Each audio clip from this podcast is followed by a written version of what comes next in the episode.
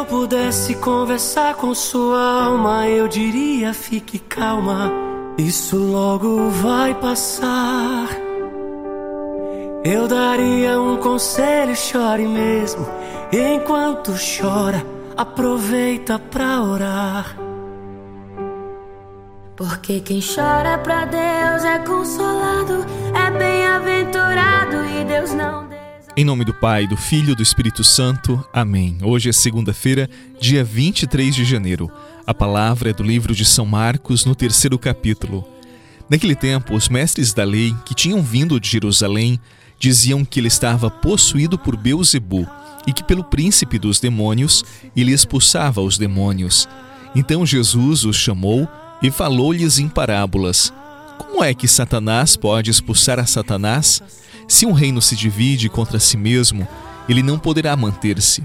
Se uma família se divide contra si mesma, não poderá manter-se. Assim, se Satanás se levanta contra si mesmo e se divide, não poderá sobreviver, mas será destruído. Ninguém pode entrar na casa de um homem forte para roubar seus bens, sem antes o amarrar. Só depois poderá saquear sua casa. Em verdade vos digo: tudo será perdoado aos homens, tanto nos pecados como qualquer blasfêmia que tiverem dito. Mas quem blasfemar contra o Espírito Santo nunca será perdoado, mas será culpado de um pecado eterno. Jesus falou isso porque diziam: ele está possuído por um espírito mau. Palavra da salvação. Glória a vós, Senhor. Ele mesmo enxugará as tuas lágrimas, então desabafe e deixa ele te abraçar. Calma, calma, não se preocupe, tenha calma, calma, calma. Eu dedico esse refrão pra sua alma. Calma, calma. Não se preocupe, tenha calma,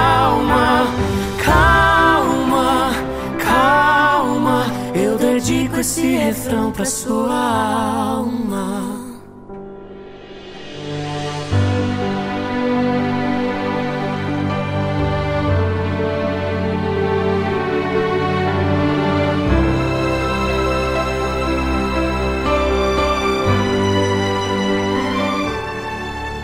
eu pudesse conversar com sua alma, eu diria... Quem blasfemar contra o Espírito Santo nunca será perdoado.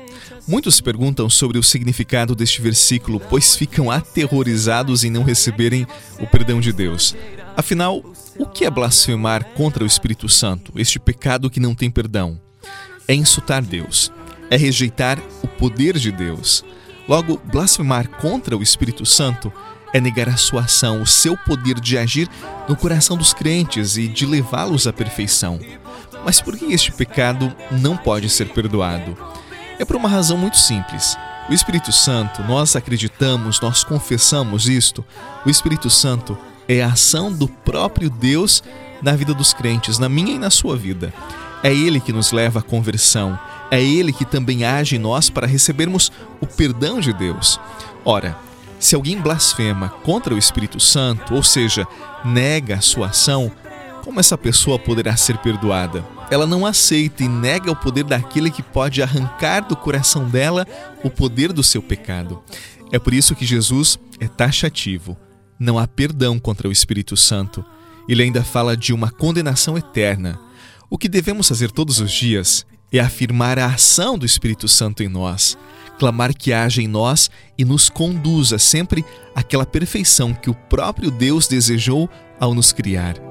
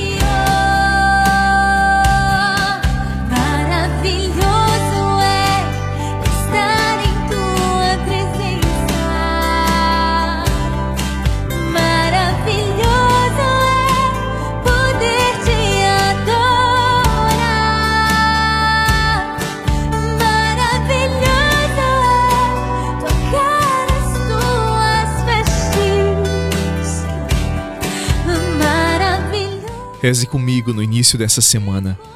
Espírito Santo de Deus, tu que pairavas sobre as águas antes da criação, tu que fecundaste o seio de Maria e abrasaste o coração dos apóstolos em Pentecostes e conduzistes a igreja para todas as direções.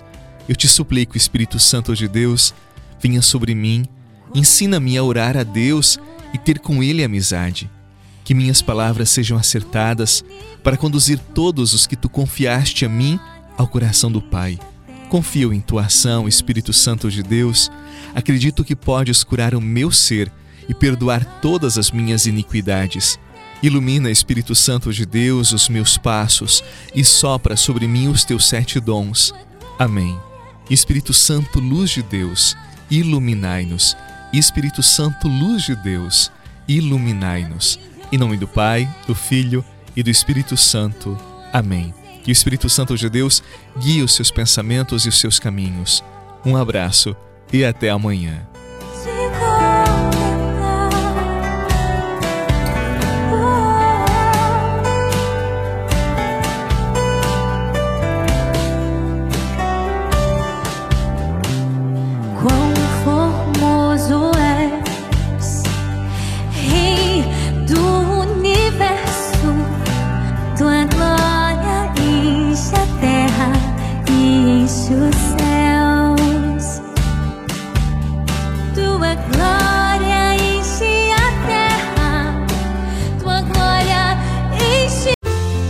Você rezou com o Padre Eduardo Rocha, pároco da Catedral de Tubarão. Você pode acompanhar todos os dias pelo Spotify, Deezer, Castbox, Google Podcasts e YouTube. Basta procurar Oração da Manhã com o Padre Eduardo Rocha. E se preferir para receber pelo WhatsApp e Telegram, envie a palavra oração para 48 996 44 1433.